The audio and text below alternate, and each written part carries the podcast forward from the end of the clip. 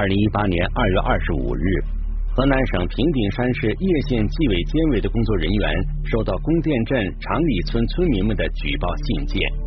村民们称，长里村在房屋拆迁补偿方面存在很多问题。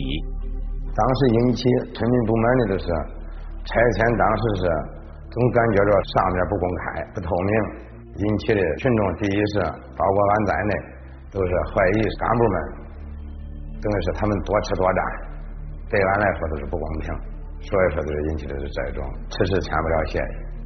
感觉他们不公平啊？对，证据吗？只是一个感觉。对，没有证据。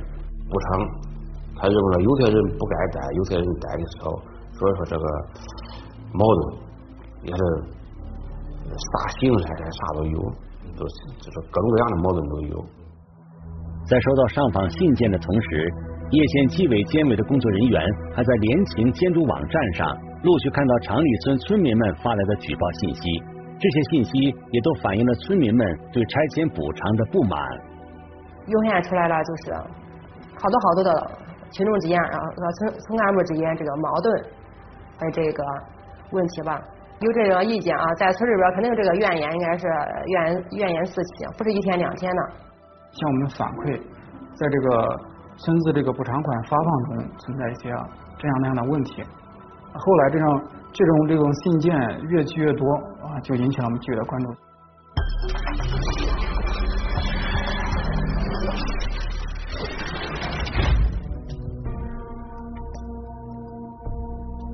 聚焦一线，直击现场。平顶山市叶县长里村的村民向叶县纪委监委反映情况说，村里的拆迁补偿工作存在着很多的问题，比如说，他们怀疑有很多人虚报户口、虚报附属物，借此多领取补偿款。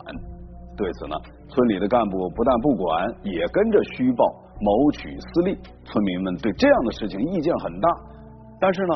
这都只是怀疑，并没有多少实实在在的证据。因此呢，他们希望纪委监委能够对长里村出现的问题进行调查。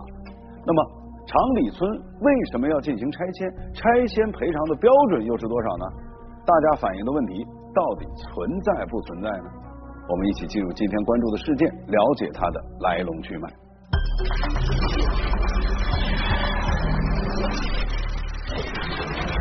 不满情绪把村庄推上风口浪尖，这一点非常难，感觉着不公平。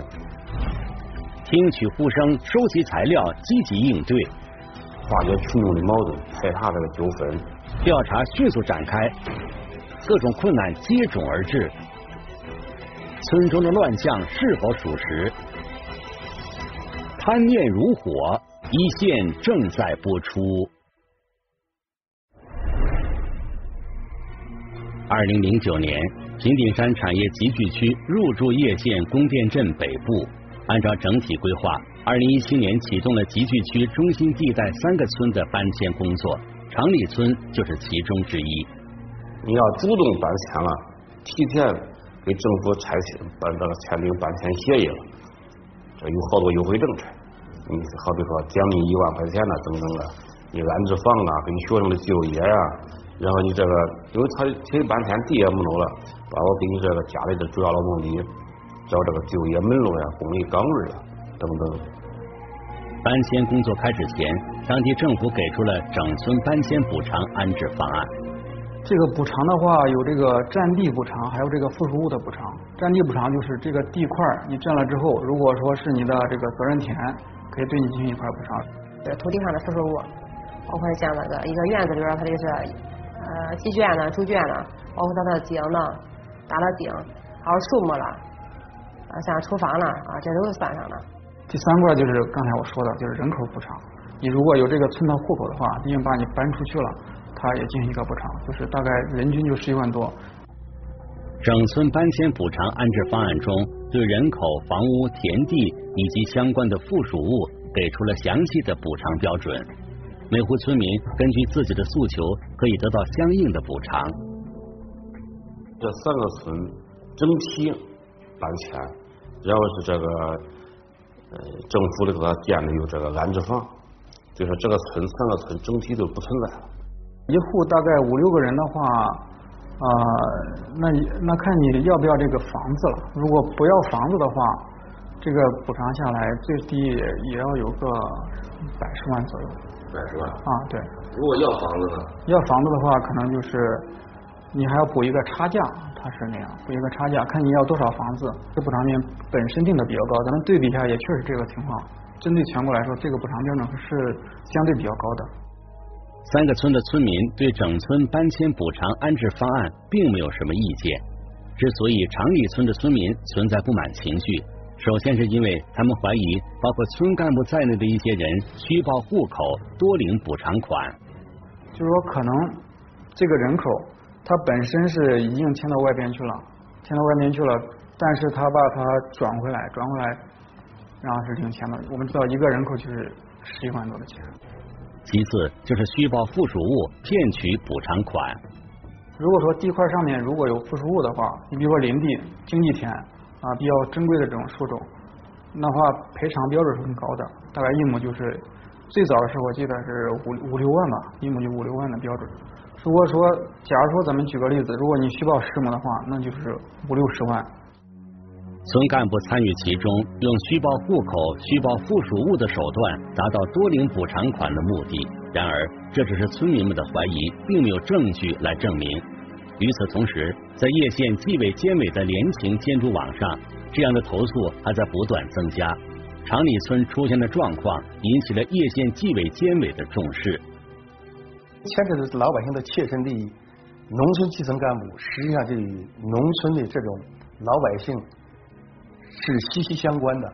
举一个例子，老百姓需要办一个贫困户啊，低保户需要办一个低保户，然后村干部，那你不给我送五百块钱、一千块钱，数额虽然不大，但是老百姓觉得没有享受住中央的政策，应该是无条件给我办的。我符合这个标准，我申报了，你就应该给我办的，而没有办，在老百姓心目之中是深恶痛绝的。为了查清事实，叶县纪委监委迅速成立调查组，对长里村村民反映的情况展开调查。先调查哪一步？就是这个户口问题，主要是村干部家庭，包括他亲戚朋友吧，啊，中间有没有多报的？就有有没有办一些就是户口啊不是本村的啊，趁此机会给他趁虚而入吧，这就是拆迁了咱本村，从而就是获取这个拆迁款。叶县纪委监委的工作人员首先对长里村的干部展开调查。就在进行调查的过程中，调查组得到了一条新的线索。村支部书记啊，李庆峰他妹妹是吧？叫他妹妹当时已经出嫁了，但是当时有有人们是说他妹妹他妹妹这个户口本迁入本村不合法。咱当时啊，把这作为重点，咱去调查了。如果说村支部书记李庆峰妹妹的户口在拆迁之前转入到长里村，很明显就是故意为之，目的是多领补偿款。那么事实是什么样的？经过调查组的调查，最后得出了结论。他虽然结婚了是吧？但是他的户口一直在本村。然后咱按照那个文件他像他这个妹子，他他妹妹这个户口也比较也属于合法合法化，也应该获得这个赔偿。村支部书记李庆峰妹妹的户口一直在长里村，不存在转出转入的情况，更没有多领补偿款的问题。除此之外，调查组还发现村里的其他干部也没有多报户口。为了慎重起见，调查组决定扩大范围，对全村的户口展开排查。前期的话，先把这个户口的底册啊一户一户比对一下。然后跟他的原来的底册比对一下，比对了之后，然后再去公安上协调公安一块儿去一户一户的查他的迁入时间，因为这个政策上规定了，在我记得是提前两年，如果说是两年之前迁入的话，才可以付这个人口费；如果两年之内迁入的话，那就没有这个钱了。因为这个消息传出来的比较早，提前很久，这个就已经知道知道这个消息，可能。有可能就是把户口迁过来，预防这种现象，所以往前推了两年。长里村究竟有没有虚报多报户口的问题呢？经过调查组对所有村民逐一排查之后，最终得出了结论。没有发现就是这个村里边存在这个多报或者虚报，或者一些都是就是其他村的啊其他村的村民就是通过私下关系吧，或者是一些不正的不正当的手段啊，就是把户口迁入到厂里村的，没有发现这个现象。厂里村不存在虚报多报户口的问题，那么村民们为什么会有如此大的怀疑呢？后来又走访一下，就是很多人的户口就是提前很多年在都在这儿，但是他没有迁走啊，没有迁走，没有迁走之后他在外地生活啊，外地生活甚至说呃外地工作生活这些，村上的人没有见过他，所以认为说他们是突然把户口迁过来了，可能是产生了这种误解。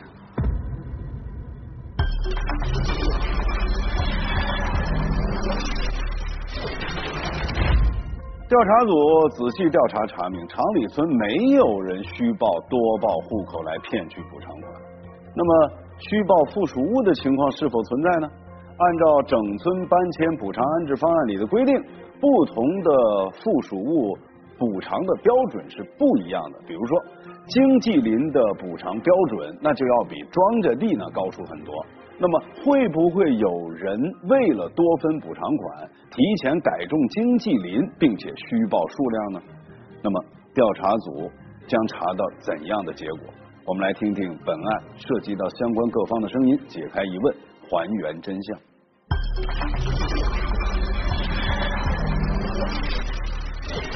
深入细致的调查，意想不到的结果。看似简单的表象背后，却大有文章。贪念如火，一线正在播出。在针对附属物补偿的调查中，叶县纪委监委的工作人员首先对厂里村每家每户的附属物申报凭证进行了核实。在这个过程中，工作人员发现了一些存在的问题。就知道政策之后，他种地，然后是把自己原来的哎这个地。本来种庄稼的，才给他种成这个经济田，想多要这个补偿的，这种这种现象也存在很多。种上经济经济林啊，对，经济经济林、经济树木。像果树一般的，有好像是这个种的有这个香樟树啊，好像是梨树、桃树。那这个就是为了多拿补偿啊，这标准不一样。你说青苗费的话，一亩可能就是一万块钱左右，但是如果是经济林、经济林木的话，那就不一样了。拆迁之前，在田地里栽种树木是为了领取更多的附属物补偿款。有这种做法的村民不在少数。当时的拆迁办公室也预料到了会有这样的事情发生，因此提前制定了相关的政策。村民的话，他提前知道消息了，然后在上面种树了，那他树是实实在在存在的，对吧？这种情况。那后来是，当然对着他的种树的话，他们乡里边有一个。有个统计，他是这样统计的，就是说，呃，在这个开项目开始之前，他可能每半年统计一次，私下是统计的，他有这个航拍，私下统计，你这个地块什么时间种树的，如果种的晚的话，他可能补偿的钱比你下边的钱还要少。接下来需要叶县纪委监委工作人员了解清楚的是。厂里村的村干部有没有存在提前栽种树木多领补偿款的行为？了解了一下，有没有公职人员参与这一块之后，发现没有，就是很明确的公职人员，因为他们没有，至少是没有出面的这一块，我们查不到什么东西，就是看账，看他账面上这个附属物它的走向这块附属物款的走向，集中到某个人身上啊，集中到某个人身上，这个人他还是村里的干部或者是什么，是不是？那那咱们就要问一下，经过深入调查，叶县纪委监委的工作人员发现，村干部不存在提前种树多领补偿款的行为。看来，村民们反映的村干部虚报户口和附属物来谋取私利的情况不属实。面对这样结论的同时，叶县纪委监委的工作人员心里也出现了一个疑问：为什么在联勤监督网上有那么多对村干部的投诉？尤其是针对村支部书记李庆峰的，难道在调查的过程中有什么疏漏的地方？群众就把这个问题的中心又对准这个当时的支部书记李庆峰。李庆峰平常的在村上呢比较霸道，这个工作作风也简单粗暴。他主要是这个文化程度也不高，你说给群众说会儿，经常你说骂群众啊，或者是抓不你哪个事不对就打群众，包括在拆迁过程中，这个方式工作的方式方法也简单，也存在着粗暴的这个情况。在这种情况下，群众是等于说是矛盾集中在李庆峰的身上。叶县纪委监委的工作人员并没有停止调查工作，他们私下里向长里村的联勤监督员深入了解情况，希望从中能够找到一些有价值的线索。这个联勤监督员是干什么？主要是他用来就是对村里边的村情概况啊进行这个啊监控。这个村子拆迁之后，因为涉及到很多资金。呃，就是当时有这个联勤监督员，包括群众也有，他们向我们反馈。在与长里村的联勤监督员进行深入沟通和对部分村民的走访中，叶县纪委监委的工作人员发现，其实早在二零一一年，长里村就有过一次征地补偿的事情，当时村民们就怀疑村干部贪污了不少征地款。这是以前的事，不是不是那个是一七年的事，一七年是征征村拆拆迁。那个时候是一年是占他的耕地。二零一一年，一家化工厂先期进入产业集聚区，建厂需要占用长里村一部分耕地。按照当时的补偿标准，一共给长里村两千一百多万元的补偿款。在那次的占地补偿过程中，村民们就认为村干部虚报附属物谋取私利。那么？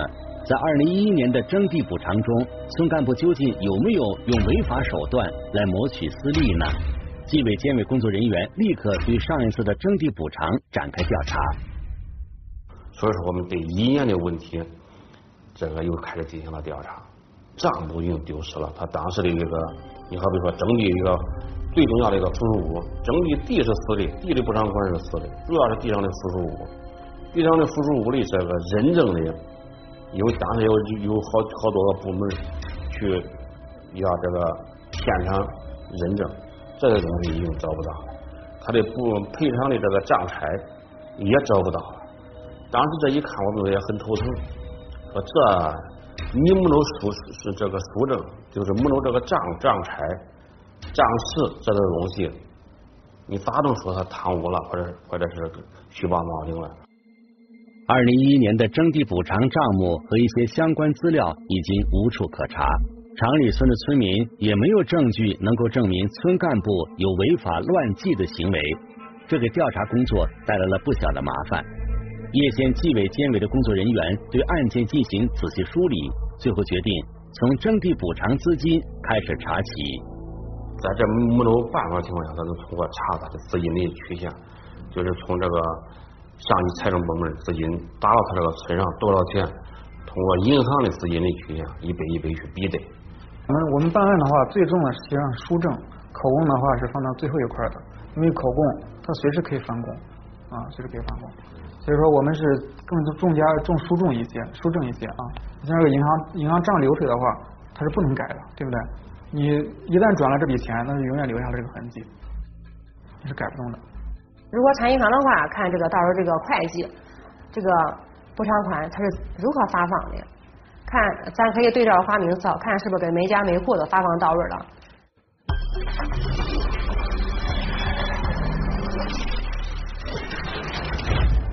其实啊，长里村村民对村干部的不满，那是从二零一一年的那次征地补偿就开始了。从那个时候开始，村民们就怀疑说村干部呢有违法乱纪的行为，而这正是接下来叶县纪委监委调查的重点。在没有相关记录和账目资料的情况下，这个调查工作将会如何开展呢？在调查的过程当中啊，又出现了哪些让人意想不到的情况呢？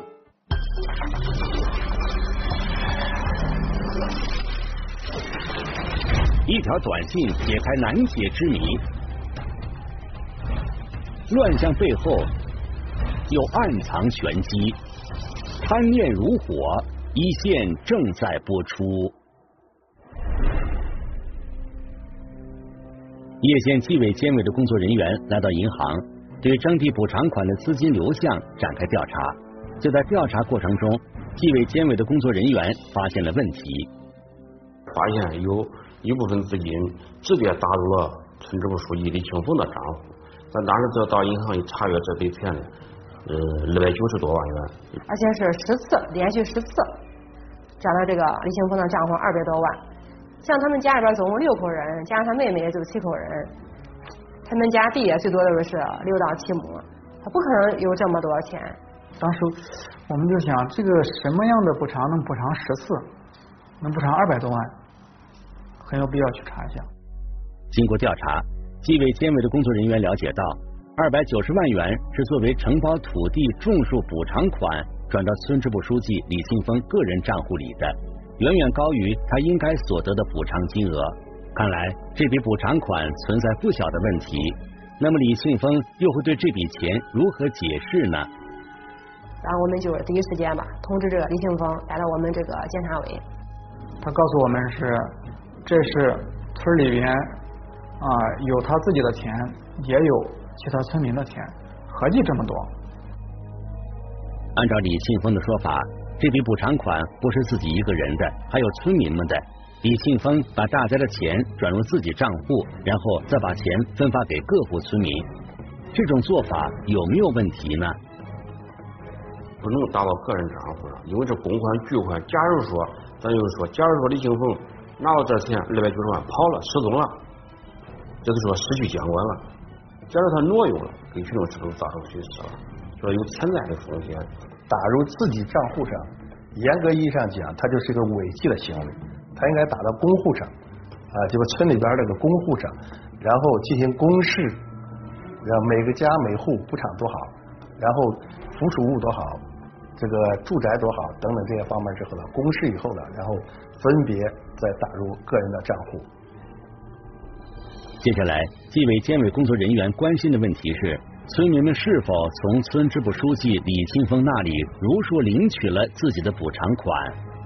既然是打给村民呢，人家把这个发放这个明细给我们，呃，今天下午啊，今天下午给我们带过来，我们要看原件。他说好，没问题，好，我们先让他回去了。然后是第啊第二天啊，不是当天下午吧，都到呃应该是都晚下午四五点的时候，然后这个。李孝伟就会计，会计然后是过来了，拿了一就是一沓的这个手写的这个收条。所以我们对这领款收据进行了合计，发现跟这二百九十万是吻合的，是表面上看起来群众的补偿款都发给群众，这个表面上看起来是没有啥问题。从会计李孝伟提供的收条来看，村民们确实都领取了各自的补偿款。加上李庆峰的补偿款总数正好是二百九十万，虽然从表面上看没有什么问题，但是在纪委监委工作人员的心里却一直存在一个疑问：他作为党委书记，他不让会计去经手，他为啥他自己要经手的？这就引起了我们的怀疑。所以说，我们对这二百九十万领款的群众真实性也产生了怀疑。为了慎重起见。纪委监委的工作人员再次对村民们的收条进行查看，结果有了重要发现。他这个条啊，首先呃，他不是机打，都是手写的。然后据这个会计说，这个当时都是为了就是节省时间嘛，他们先代笔写，就是然后是通知这个张三李四过来领钱，然后呃是过来领钱的话，给你再核算，如果核算对的话，就直接按手印把钱领走。然后咱突然之间发现一张不是不一样嘛？不一样之处都是正文内容和标题都一样，就个签名和其他人的签名，这不是一个人写的。那这张条就是李如意的条。其他收款条都是这个笔迹一一模一样的话，哎，就这一张他这个写的字两种笔迹，你会不会觉得奇怪？对吧？这种情况下，我们就是我们觉得有必要去核实一下。所有收条都是代笔人的字迹，只有村民李如意收条的签名出现了不同的字迹。这个细小的差别引起了纪委监委工作人员的注意。那么，李如意这张十万元的收条上的签名是谁写的？李如意本人有没有领取这十万元钱的补偿款呢？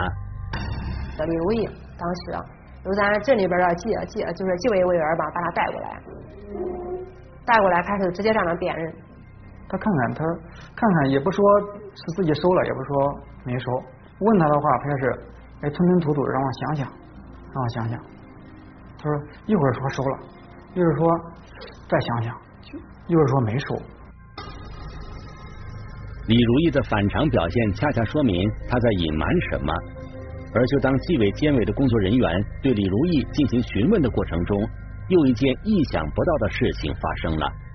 突然之间，他不是电话响了嘛？他调了震动，然后是我我看见他手机，我立马他给他抓过来。他刚才不给嘛，我给他抓过来，一看上面是一条信息，嗯，是微信信息，那个对方的名字就是李小伟。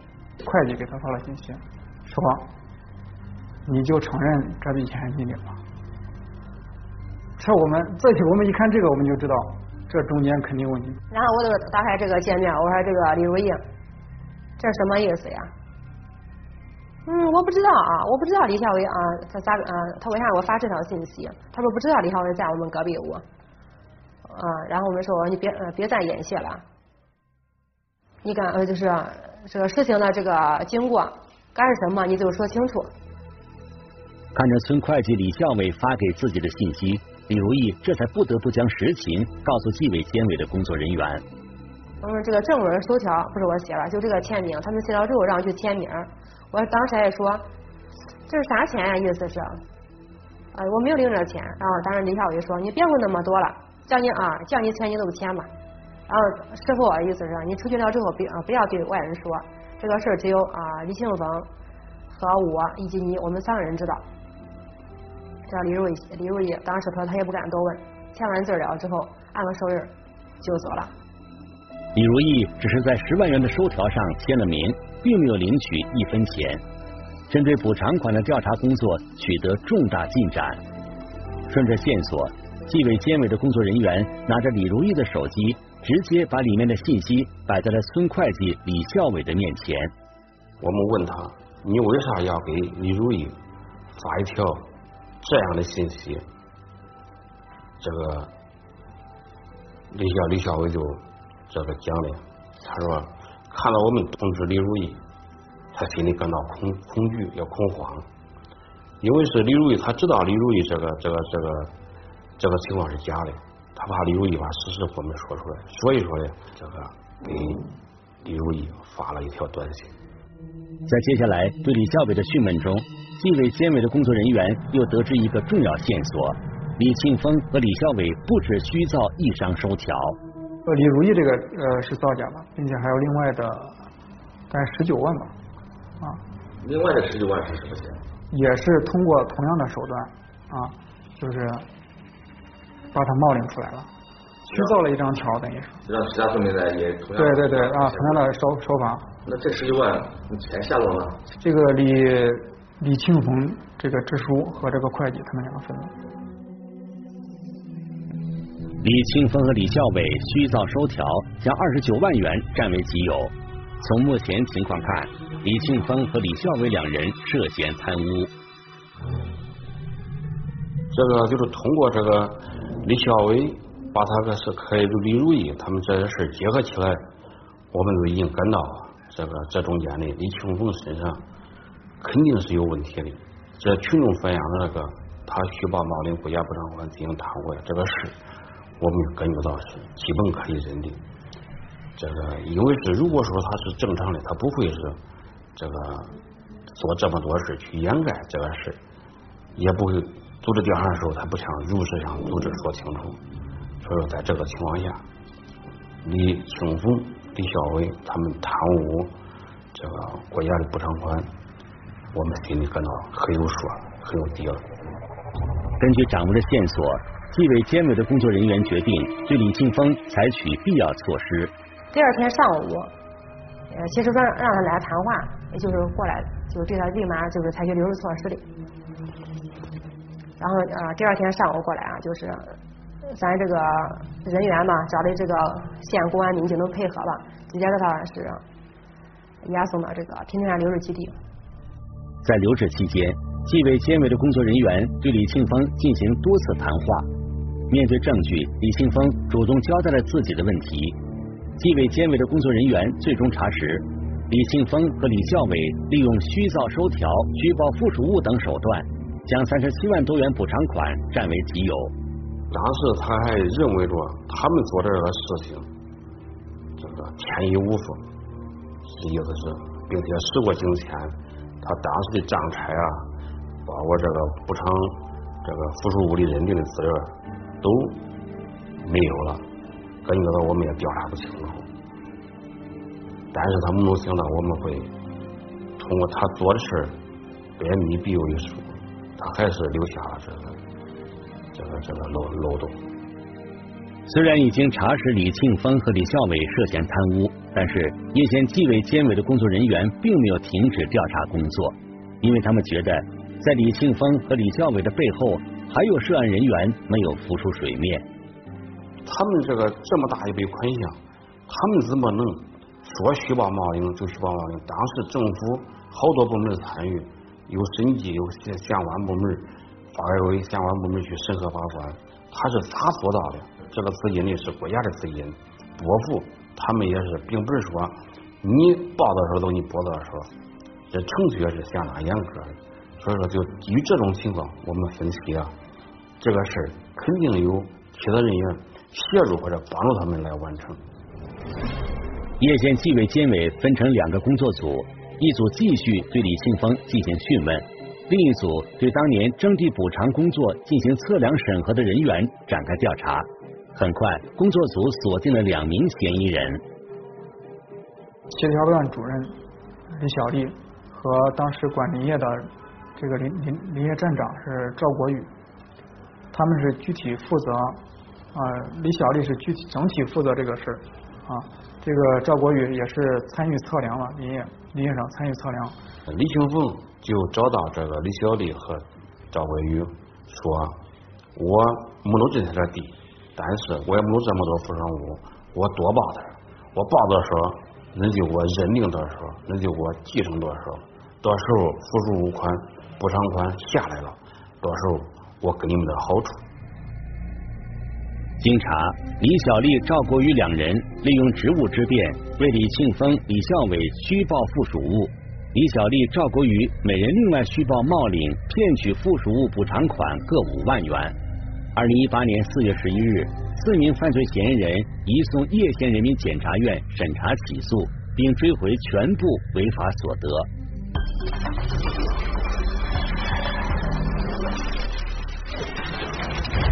二零一八年九月十九日，河南省叶县人民法院依法对被告人李庆峰、李孝伟、赵国宇、李小丽四人作出了判决。这四个人呢，均。构成贪污罪，李庆峰、李孝伟被判处有期徒刑三年，缓刑五年；赵国宇、李小丽被判处有期徒刑三年，缓刑四年。四名被告人均被处罚金二十万元。我国刑法对于贪污罪是如何认定、如何量刑的？那接下来我们听听北京大学法学院江作教授的解读。我们刑法这个规定的非常明确，就是三百八十二条。国家工作人员利用职务上的便利，侵吞、窃取、骗取或者以其他手段非法占有公共财物的，是贪污罪。这个案件里边首先涉及到的一个问题是说，他们是属于村民委员会，并不是我们法律规规定的国家工作人员。但是呢，我们全国人大常委会有一个关于国家工作人员的一个解释，就是专门涉及到村民委员会等基层组织人员，当他们协助人民政府从事。一些行政管理工作的时候，他们就属于我们刑法所规定的其他依照法律从事公务人员，也就是是国家工作人员，他们就是我们这个刑法上贪污罪的这个主体了，所以他们能够构成这个犯罪。那对于贪污罪的这个处罚，我们刑法上也做了明确的规定，按照数额和情节，这个都规定在我们司法解释里头，二零一六年的两高的司法解释里头都有。这个所谓的数额较大呢，它是。三万以上不满十二十万，这是数额较大；然后数额巨大是二十万以上不满三百万，三百万以上是数额特别巨大。贪污数额较大或者有其他较重情节的，是三年以下有期徒刑或者拘役，并处罚金。利用手中的权力谋取私利，满足贪念，最终只会受到法律的制裁。